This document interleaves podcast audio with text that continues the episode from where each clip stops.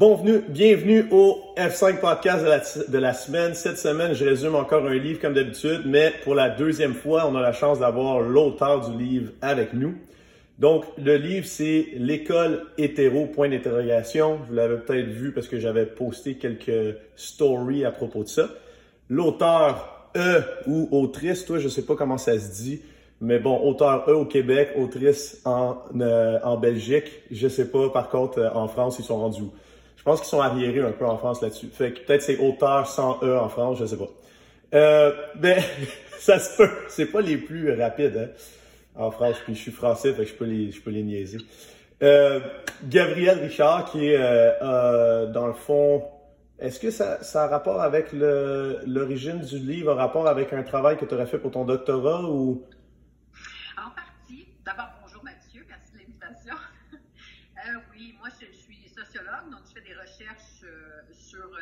thématiques. Puis effectivement, ce livre-là est tiré d'une recherche que j'ai menée pour mon doctorat et d'autres recherches connexes. C'est un peu un point de la situation de mes réflexions euh, par rapport au, sujet dont on va parler. Parfait. Puis, pour être bien franc, moi, c'est arrivé vraiment par hasard. Des fois, je, sélectionne des livres à l'avance, puis parce que je suis un petit peu d'avance à cause des podcasts, tout ça. Puis je me dis, ah lui, il faut que je livre ce livre-là, puis j'ai hâte, tout ça. Puis là, j'étais au chalet chez mes beaux-parents, puis j'attendais qu'une de mes filles s'endorme, puis elle s'endormait pas, puis j'étais à côté sur la bibliothèque, puis j'ai vu un petit livre rose, puis c'est comment, tu sais, ça a l'air intéressant ça, je le sors, puis j'allais juste feuilleter une coupe de pages. Puis pour finir, je me suis rendu compte que ben j'avais aucune idée, tu sais, s'il fallait que j'ai un débat avec quelqu'un sur ce que je pense de c'est quoi un transgenre ou leur place dans la société, ou même, même, j'avais, je pensais parce que euh, plus jeune, j'ai travaillé un peu avec euh, des gens qui étaient dans l'organisme de jeunesse lambda, je sais pas si tu connais, mais qui est pour euh, gays, lesbiennes, 25 ans et, moins, pour les aider justement dans leur identité puis sortir du placard et compagnie avec bon. Fait tu sais dans ma tête, j'étais comme ben oui, tu sais un peu comme tout le monde quand on parle du racisme. Ben oui, moi je suis pas raciste. Moi tu sais, j'étais un peu comme ben oui, moi je suis pas homophobe, c'est réglé. Puis là, je lisais, puis j'étais comme coudon. Je connais rien, tu sais, je connais rien j'ai même pas envie de dire de ce monde-là parce que c'est notre monde. Fait que je connais rien de une partie de mon monde. Fait que ce que j'aimerais bien, dans le fond, c'est si tu pouvais nous juste faire un, bref, pas résumé du livre, mais bref aperçu des différentes identités sexuelles que les gens pourraient avoir. Parce que ça, c'était vraiment peut-être la première chose qui m'a fait dire, Matt, tu connais rien sur le sujet. Sais, documente-toi. oui, il y a beaucoup de choses à dire, effectivement. Si on veut garder ça court, mais quand même avoir un peu de, chair autour de l'os, la plupart des gens, probablement surtout au Québec, on entend, on est familier avec l'acronyme LGBT. Hein, il y a différentes variations de ça, mais grosso modo, c'est des choses avec lesquelles on est habitué de, jongler.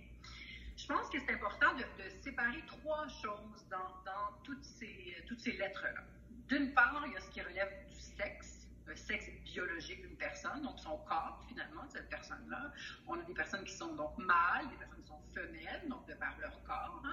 Il y a des personnes qui sont intersexuées, c'est-à-dire qu'au niveau de la sexuation de leur corps, euh, ces personnes-là ont des caractéristiques sexuelles qui ne sont pas uniquement masculines ou uniquement féminines.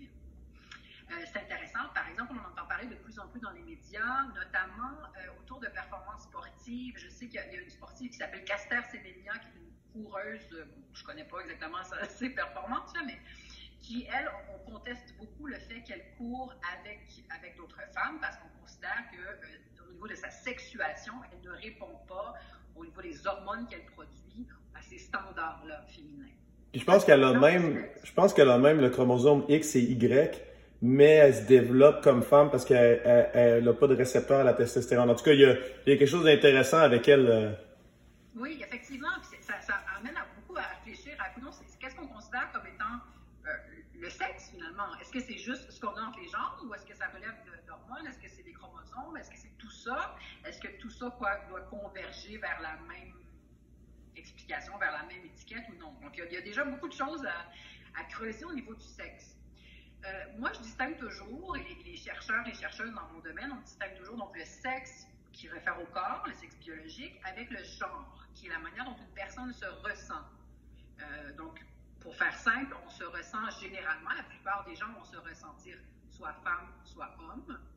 Euh, mais ce n'est pas le cas pour tout le monde. Ce n'est pas, le cas aussi clairement pour tout le monde. Donc, il y a des personnes qui sont non-binaires. Donc, c'est des personnes qui se perçoivent non comme un ou l'autre, mais comme une espèce de, de zone de gris entre les deux, hein, disons. Et puis, on a évidemment au niveau de l'identité de genre, on parle de plus en plus des personnes trans. Rapidement, de quoi on parle quand on parle d'une personne trans ou d'une personne transgenre? On parle d'une personne qui s'identifie sur le plan du genre différemment de ce que son corps euh, suggère au niveau biologique. Donc, une personne euh, dont la sexuation, dont, le sexe est, par exemple, mâle, mais qui s'identifie comme une femme, qui vit sa vie comme une femme, qui, parle euh, d'elle au féminin, etc., ça va être une femme trans. Une, une, personne qui, en l'occurrence comme moi, qui est née avec un corps dit de femme et qui s'identifie comme une femme, je serais une femme cisgenre. Donc déjà, il y a cette espèce de nuance-là à apporter parle donc de plus en plus des personnes trans dans plein de domaines de la société, mais au niveau des personnes cisgenres, je pense que c'est important aussi de se mettre à l'oreille ce terme-là qu'on va entendre de plus en mm. plus dans les prochaines. Puis le, troisième espèce de, ah, je sépare en trois, sexe, genre, il y a la question de, la sexualité ou des orientations sexuelles. Euh, l'acronyme LGBT, LGB réfère à lesbienne, gay, bisexuel, mais il n'y a pas que ces termes-là pour, euh, pour définir euh, les personnes vers lesquelles portent nos attirances sexuelles et romantiques. On entend de plus en plus de termes. On parle de personnes pansexuelles, on parle de personnes asexuelles, de personnes queer, etc. Donc, ce n'est pas nécessairement les termes qu'on va, on va définir aujourd'hui dans leur, dans leur complexité, mais je pense que c'est important de les avoir en tête, de savoir à quoi ça réfère dans cette espèce de, de, de parfois confusion de ce qui relève d'identité, de genre, de sexe, etc. On en fait souvent un espèce de gros euh, fouillis. Or, c'est des dimensions bien distinctes de qui on est. Et chaque personne, euh, nous y compris, euh, va s'inscrire d'une façon ou d'une autre dans ces trois dimensions-là. OK, ça déjà, ça montre la complexité de assez souvent, nous, on dit juste comme, OK, c'est-tu un gars, c'est-tu une fille, es-tu gay, es-tu lesbienne, la question est réglée. Quelque chose euh, qui que j'ai aussi vraiment bien aimé aussi, qu'on ne va pas passer à fond, fond, fond, là, mais qu'on peut commencer à aider les gens à se questionner sur, euh, sur le sujet, c'est ben, ben nous, on fait bien du CrossFit. Bon. Puis en CrossFit, on est habitué que peu importe c'est qui, qui fait l'entraînement avec nous, que ce soit quelqu'un, homme, femme, jeune, vieux, on sait jamais trop ce qui se cache en dedans, entre guillemets. On sait jamais trop si euh, le plus petit de la gang, c'est lui qui va lever le plus lourd ou si... Fait qu'on est déjà habitué qu'on peut avoir des surprises, puis qu'il faut pas juger le, le livre par la couverture, tu sais. Mais J'aime bien aussi, par contre, le fait que ben, dans, ton, dans ton livre, tu parles beaucoup qu'on fait des choses par défaut, euh, qui sont juste acceptées. Il y a des choses que maintenant qui sont de moins en moins acceptées pour le mieux. Genre, exemple, traiter quelqu'un de tapette. Ben, je pense que quand on était plus jeune, ça se faisait plus souvent. Puis là, maintenant, euh, j'entendrais ma fille dire ça à quelqu'un.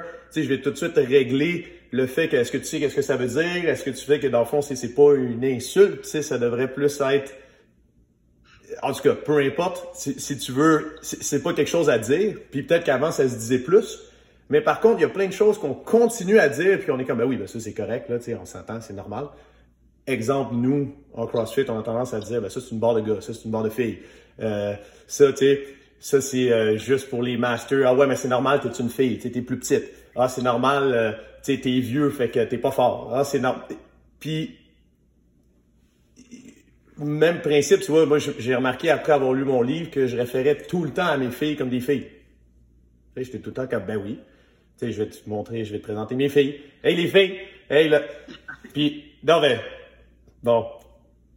Puis j'ai jamais pensé que potentiellement, tu sais, qu'est-ce qui se passe si une de mes filles s'associe plus à homme? Qu'est-ce qui se passe aussi si une fille sais, ben là, euh, c'est clair qu'elle va pas oser m'en parler tant que ça. Si je suis tout le temps comme, hey, viens ma petite fille, tu sais, viens, tu sais, je veux dire, on s'entend. Fait que c'est quoi un peu les choses qu'on a tendance, puis on peut pas faire nécessairement une liste, mais les situations, je dirais, parce que tu en donnes des exemples dans le livre, où est-ce qu'on a tendance à, ben ça c'est homme, ça c'est femme, tu sais, je peux penser à un exemple de, euh, la, la, la, professeure qui, qui dit Ah, mais pourquoi est-ce que euh, les, les, une, une, élève qui demande pourquoi les hommes sont plus musclés? Ben, c'est parce qu'ils sont faits pour être forts, puis les femmes sont faites pour s'occuper des enfants, tu sais. Il n'y a pas grand monde qui reprendrait la prof, tu sais. C'est intéressant que tu, tu, le positionnes comme ça parce qu'effectivement, de plein de façons, puis en général, sans qu'on s'en rende compte, on va, on va, dans la manière d'interagir les uns avec les autres, on va faire euh, passer des, des, des messages qu'on pense, euh, sur Normaux. être normal. Un exemple super concret de ça qui arrive peut-être quotidiennement, ou en tout cas pratiquement, qui arrive très fréquemment, c'est quand on rencontre une nouvelle personne, hein, on va souvent se présenter à cette personne-là, et on va souvent euh, s'enquérir de, de, donc peut-être qu'est-ce que tu fais dans la vie, quelque chose, et puis on va demander sa situation conjugale. On va pas dire généralement euh, est-ce que tu es en couple? Hein? Mais moi, par exemple, si je te rencontre pour la première fois, Mathieu, je vais te dire, as-tu une blonde, as-tu une femme? Je vais prendre pour acquis que tu es une personne hétérosexuelle. Ça, c'est des espèces de présomptions qu'on fait constamment au quotidien et qu'on, premièrement, dont on se rend très peu compte. Et Mhm. deuxièmement, si on s'en rend compte, on ne considère pas que c'est nécessairement problématique parce qu'on va se dire, ben, effectivement, la plupart des gens sont hétérosexuels, ce qui n'est pas nécessairement faux. hein. Le problème que ça pose, évidemment, c'est qu'il y a un, un certain nombre de personnes pour qui c'est pas le cas. Or, par exemple, toi, si tu me parles, tu vas me dire, par exemple, bonjour, qu'est-ce que tu fais dans la vie, nanana, qu'est-ce que tu fais ici, as-tu un chum? Moi, j'ai pas de chum. Hein? Moi, je suis en couple avec une femme. Donc, je me retrouve dans une situation un peu, euh, voire très délicate, où je dois me dire, est-ce que je vais mentir à cette personne que je connais pas trop, puis je lui raconte quelque chose, quitte à pas me souvenir de mon mensonge la prochaine fois? est-ce que je te révèle que je suis lesbienne sans trop savoir comment tu vas recevoir ça? Est-ce que je vais être le, lot? euh, Est-ce que je vais recevoir des insultes, etc.? Donc, on se retrouve toujours dans, une espèce de catch-22 à devoir gérer euh, les, attentes des gens dans ce contexte-ci par rapport à l'orientation sexuelle. C'est omniprésent aussi, tu l'évoquais tout à l'heure quand tu parles de, de mes filles, c'est des choses que tout le monde fait, que je fais aussi et dont j'essaie d'être de plus en plus consciente, c'est qu'on va, euh, souvent interpeller au-delà de ça, on va interpeller les gens sur la base de leur sexe, hein, parce que c'est vé- véritablement ça qu'on va nommer, et on va s'attendre à ce qu'en fonction de leur sexe, les gens aient des goûts en particulier. Ce qui va de soi dans, nos têtes, hein, socialement, ça, va de soi que, ben, on, va, dire, si on croise une petite fille dans la rue, on va dire, ah, t'es, t'es- belle aujourd'hui, t'as une belle robe, si on croise un petit garçon, on regarde, bon, comme t'as l'air tough. C'est des choses qu'on fait quotidiennement, mais si on, des fois, j'aime ça, quand j'ai interview auprès d'élèves, j'explique un peu, si on prend un pas de recul, là, puis on, explique ça à des extraterrestres qui arrivent euh, d'autres- d'une autre planète, on leur dit, ben, nous, on interagit différemment en fonction de qu'est-ce que les gens ont dans leur culotte, finalement. On va parler différemment à quelqu'un qui a un pénis qu'à quelqu'un qui, qui a une vulve. Ça n'a aucun sens quand on prend cette espèce de pas de recul-là. De l'expliquer comme ça, on se rend compte à quel point c'est aberrant d'avoir, de, présumer que les gens se comportent différemment, ont des habiletés nécessairement différentes, di- différentes ont, des, ont des intérêts différents sur la base de leur sexe biologique. C'est ce qu'on fait quotidiennement. Si on est invité à, à une fête euh, pour, euh, pour une ado, mais on va, on va aller dans une section euh, du, magasin de, jouets ou de je ne sais trop, euh, qui va concerner les filles. On va demander conseil, on va dire je vais à un anniversaire d'une jeune fille, on, se- fera conseiller des choses de filles, entre guillemets. Donc ça, c'est des choses qui sont omniprésentes, puis à partir du moment où, on, instaure cette espèce de, de petit grain de sable dans l'engrenage, comme tu dis, bien, on s'en rend compte de plus en plus que c'est une chose à laquelle on participe au quotidien. Nous aussi, euh, on, dit des choses qui, ah, effectivement, j'ai pris pour acquis que, j'ai pris pour acquis que. Que je pense que si c'est un truc que les gens peuvent retenir de notre échange et utilement du livre pour les personnes qui, vont le lire ou le consulter, c'est cette idée de euh, prendre conscience de à quel point, sans s'en rendre compte souvent, ben, on peut nous-mêmes véhiculer des attentes qui sont ce qu'on appelle les attentes genrées en sociologie, mais des attentes de genre. Euh, euh, et le sport euh, n'y fait pas exception. J'ai après ça, oui, absolument. Puis pour s'en rendre compte, il y a une partie dans ton livre où est-ce que, en fait, j'ai vécu ça différemment, mais à un moment, j'habitais à Miami, puis on s'entraînait dans, c'est là qu'il y avait une base de voile. Puis comme on n'avait pas beaucoup d'argent, j'habitais deux rues passées une certaine rue, puis c'était vraiment le ghetto. J'étais le seul blanc. Puis j'avais jamais vécu dans ma vie d'aller à l'épicerie puis tout le monde me regarde. Tu sais, qu'est-ce qu'il fait là, lui? Tu sais, euh, d'aller. Puis là, je me suis rendu compte, le fond, à l'inverse. Je me suis rendu, là, je me, je me suis rappelé, exemple, ben oui, j'avais tel ami à l'école, puis c'était le seul noir de la classe, ça devait être abominable. Tu sais, c'est, qu'est-ce qu'il a, tu sais, parce qu'il devait tout le temps se sentir, bon.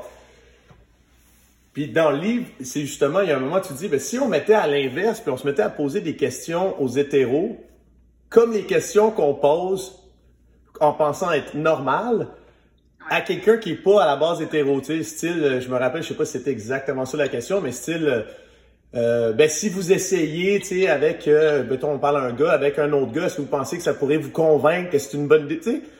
Puis là, ça devient justement aberrant de poser cette, cette question-là. Si ça marche pas. C'est ça qui est intéressant, c'est que les, gens qui sont, euh, en guillemets, sociologie normative, parce que les gens ordinaires appellent normaux, les gens qui sont, qui, sont dans la norme, finalement, des personnes donc blanches, des personnes euh, qui s'identifient soit comme hommes, soit comme femmes, des personnes hétérosexuelles, se rendent pas compte des, privilèges qui sont constamment les leurs au quotidien. Puis là, c'est quand, quand, qu'on, quand on va briser ou renverser la situation qu'on a un petit flash, qu'on se dit, OK, effectivement, on, on, prend, euh, on, prend pour acquis que tout le monde est hétéro. L'exemple que tu évoques, juste pour, pour euh, rajouter d'autres, d'autres énoncés, l'exemple que tu évoques, c'est le questionnaire hétérosexuel. Puis c'est simplement une liste de la plupart des, des, questions les plus souvent posées aux personnes euh, homo, gays, lesbiennes, bi, mais renversées pour qu'elles soient posées aux personnes hétérosexuelles. Donc c'est par exemple, euh, ben, Mathieu, quand est-ce que tu as découvert que tu étais hétéro? Oui. Euh, ah, Mathieu, mais comment tu peux savoir que tu es hétéro si tu n'as jamais couché avec un gars? Des choses comme ça où tu vas te dire, mais voyons, ça, ça, ça se pose pas cette question-là. OK, mais comment ça se fait que ça se pose pas cette question-là si t'es hétéro, mais ça se pose si t'es euh, gay, lesbienne, bisexuelle. Fait que ça, cet exercice-là, il, fait rire en général quand on le fait. Mais oui, je riais pas, là. je riais pas, là. Au niveau que j'étais plus, justement, ça m'a rappelé euh, quand je me sentais complètement à part, puis j'étais comme, wow, tu sais, c'est, c'est impossible que quelqu'un qui lit ce questionnaire-là, tourné euh, ou pour les hétéros ou pour quelqu'un qui serait homo, se sente à l'aise. C'est impossible. C'est impossible qu'après, dans le fond, tu penses clairement que la personne essaie de t'expliquer que tu as une maladie ou tu as quelque chose qui va passer ou euh, que tu n'es pas vraiment sûr. C'est normal, là, mais tu pas vraiment sûr parce que tu n'as pas essayé d'autre chose. Comme... Ouais, mais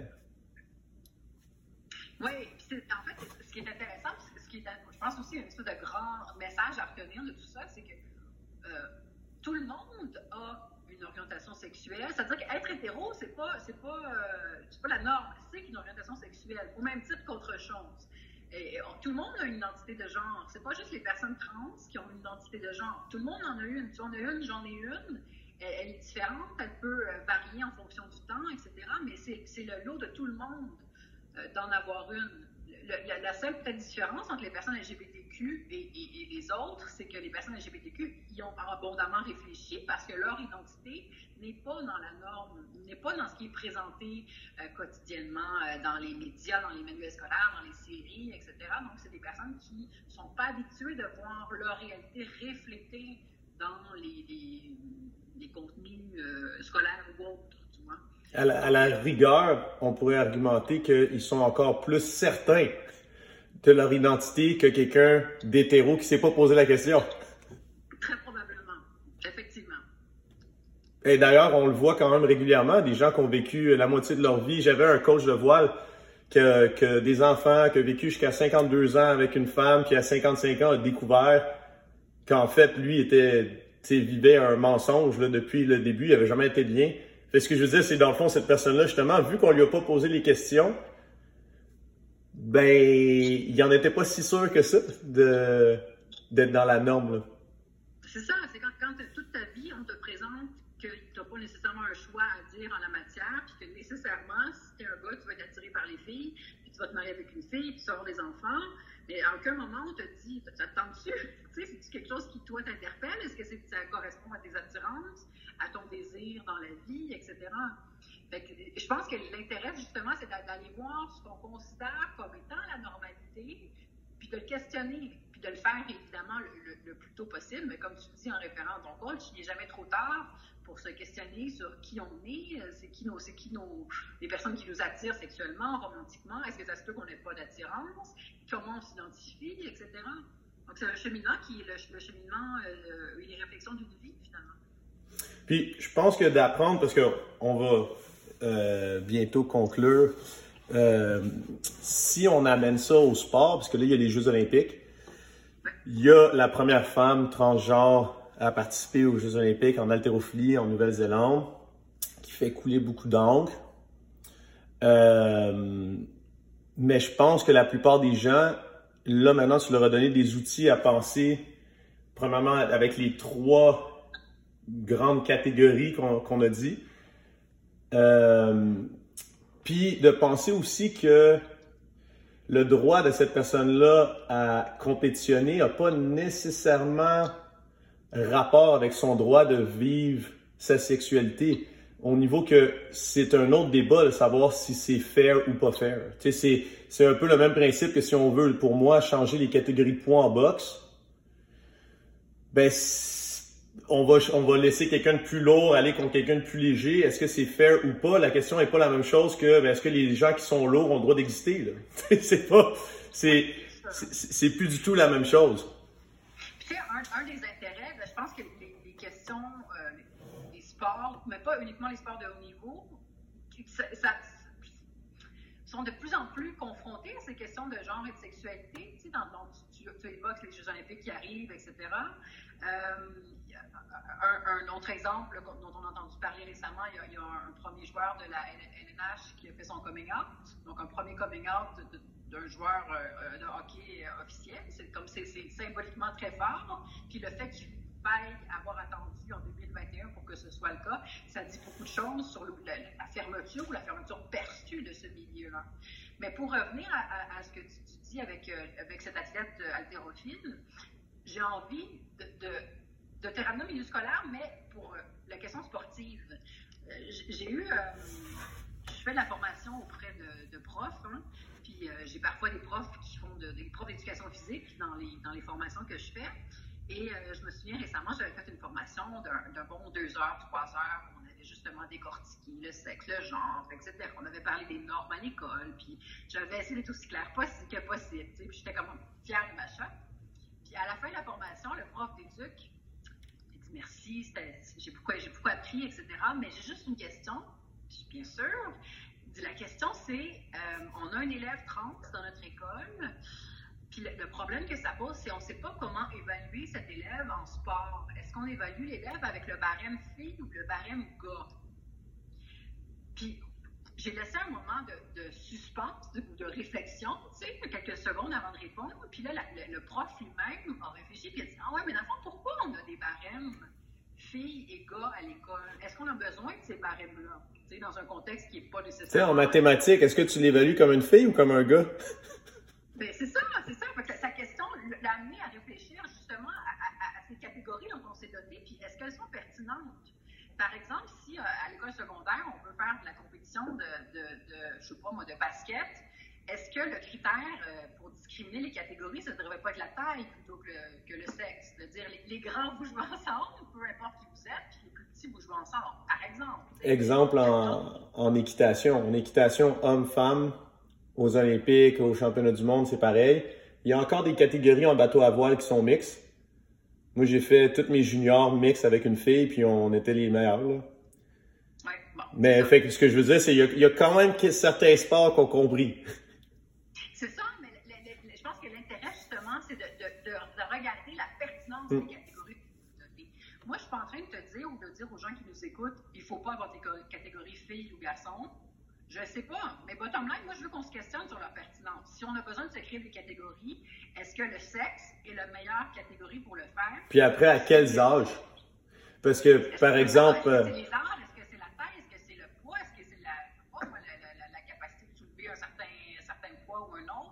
pas toujours le sexe ou le genre qui est la catégorie la plus parlante. Exact. Minimalement, ça, ça nous amène à réfléchir différemment à ces questions de, de, barème sportif.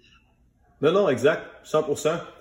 Fait j'espère que ça vous a aidé à commencer à réfléchir. parce que euh, je sais qu'il y en a plusieurs qui me parlent justement de l'haltérophilie qu'est-ce qui va se passer. J'aimerais d'ailleurs dire que euh, Laurel, qui euh, est la première athlète trans à les Jeux olympiques, n'est pas la favorite. Ce qui veut dire qu'elle elle a beau potentiellement avoir un avantage, l'avantage est peut-être pas assez grand pour la rendre championne des Jeux olympiques. Mais peu importe, j'espère que ça va vous aider à, à réfléchir.